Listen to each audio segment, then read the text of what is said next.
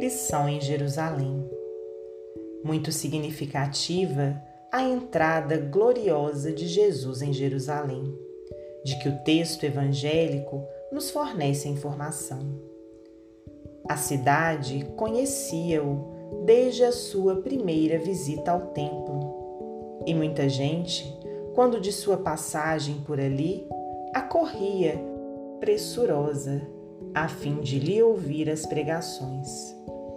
O povo judeu suspirava por alguém com bastante autoridade que o libertasse dos opressores. Não seria tempo da redenção de Israel? A raça escolhida experimentava severas humilhações.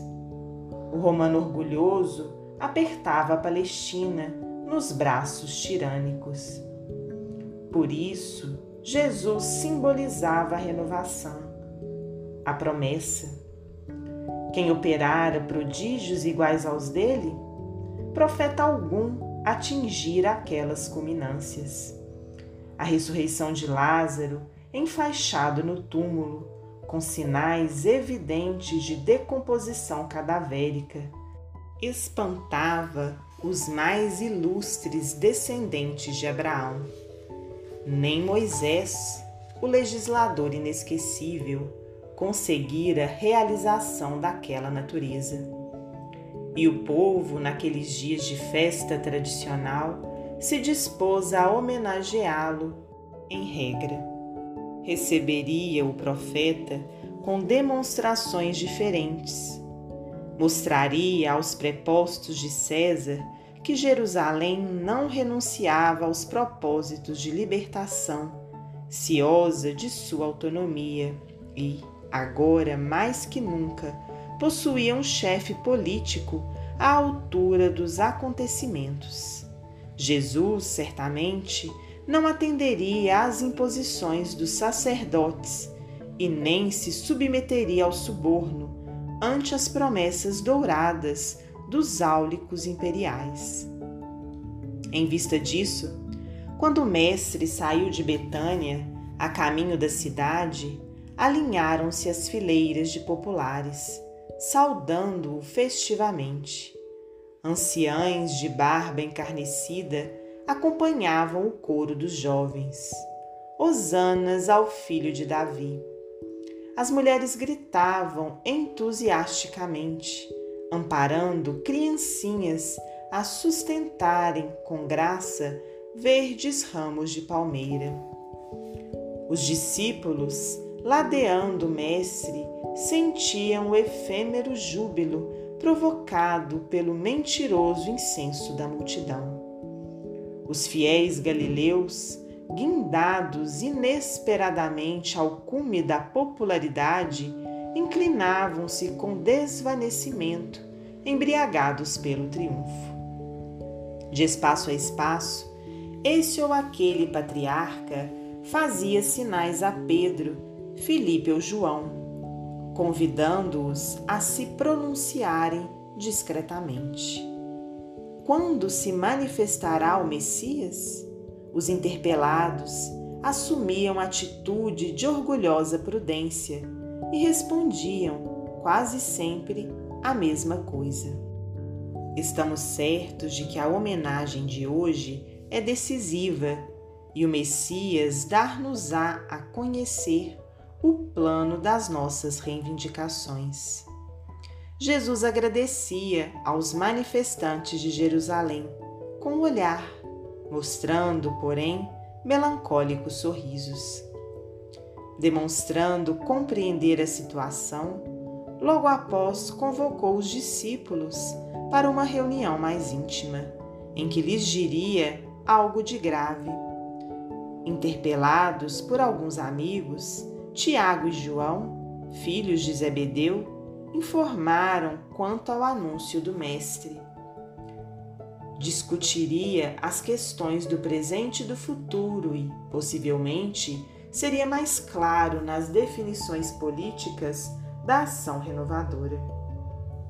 Por esse motivo, enquanto Cristo e os companheiros tomavam a refeição frugal do cenáculo, verdadeira multidão apinhava-se discreta nas adjacências. O povo aguardava informações do colégio apostólico entre a ansiedade e a esperança. Fim da reunião, e enquanto Jesus e Simão Pedro se demoravam em confidências, seis discípulos vieram, cautelosos, à via pública.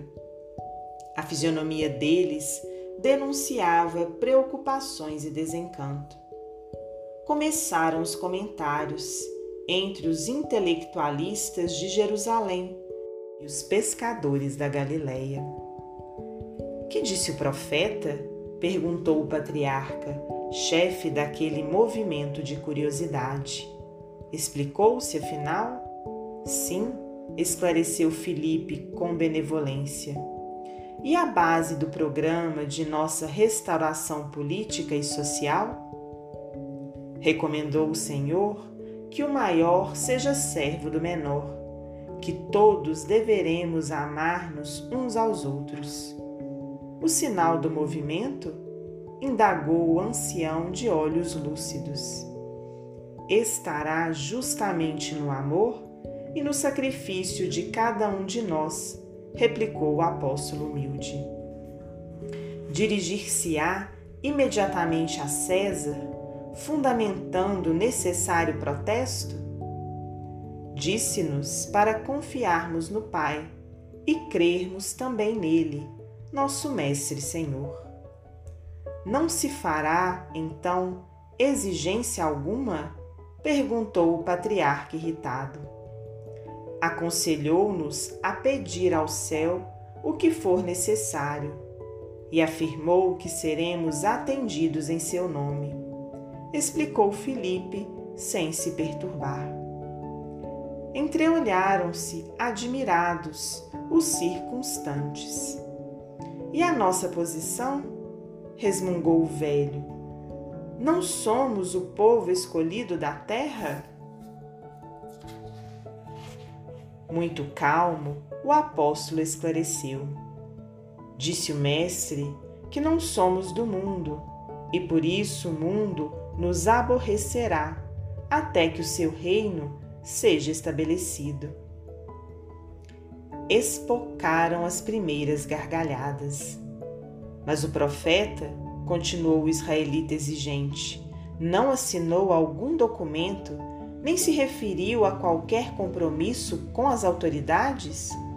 Não, respondeu Felipe, sincero e ingênuo. Apenas lavou os pés dos companheiros. Oh, para os filhos vaidosos de Jerusalém era demais. Surgiram risos e protestos. Não te disse, Jafé?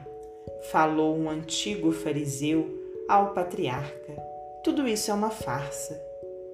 Um moço pedante afiançou depois de detestável risada. Muito boa esta aventura dos pescadores. Dentro de alguns minutos, via-se a rua deserta. Desde essa hora, compreendendo que Jesus cumpria, acima de tudo, a vontade de Deus, longe de qualquer disputa com os homens, a multidão abandonou. Os discípulos, reconhecendo também que ele desprezava todos os cálculos de probabilidade do triunfo político, retraíram-se desapontados.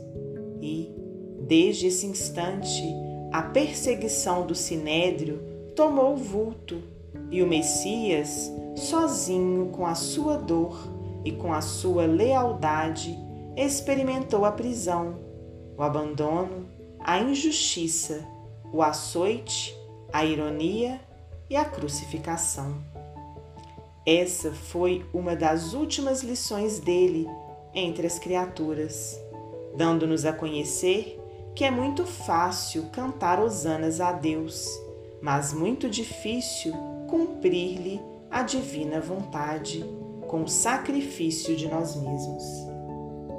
Irmão X, psicografia de Francisco Cândido Xavier, do livro Lázaro Redivivo.